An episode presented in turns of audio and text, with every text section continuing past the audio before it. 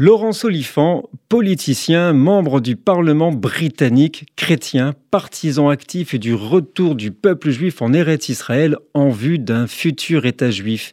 Il se démène pour la cause des survivants des pogroms. Il encourage les mages juives à monter vers la terre d'Israël et à s'y installer car, d'après sa vision, Seule la création d'un État pour les Juifs pourra résoudre le problème juif dans le monde. Pour rappel, nous sommes au XIXe siècle.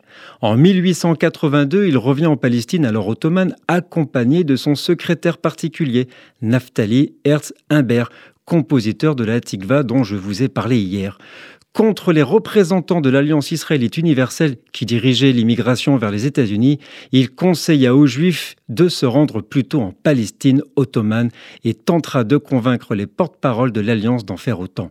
Laurence Oliphant était la figure chrétienne la plus importante de son temps soutenant l'idée du retour juif à Sion, devenant ainsi un visionnaire du projet sioniste.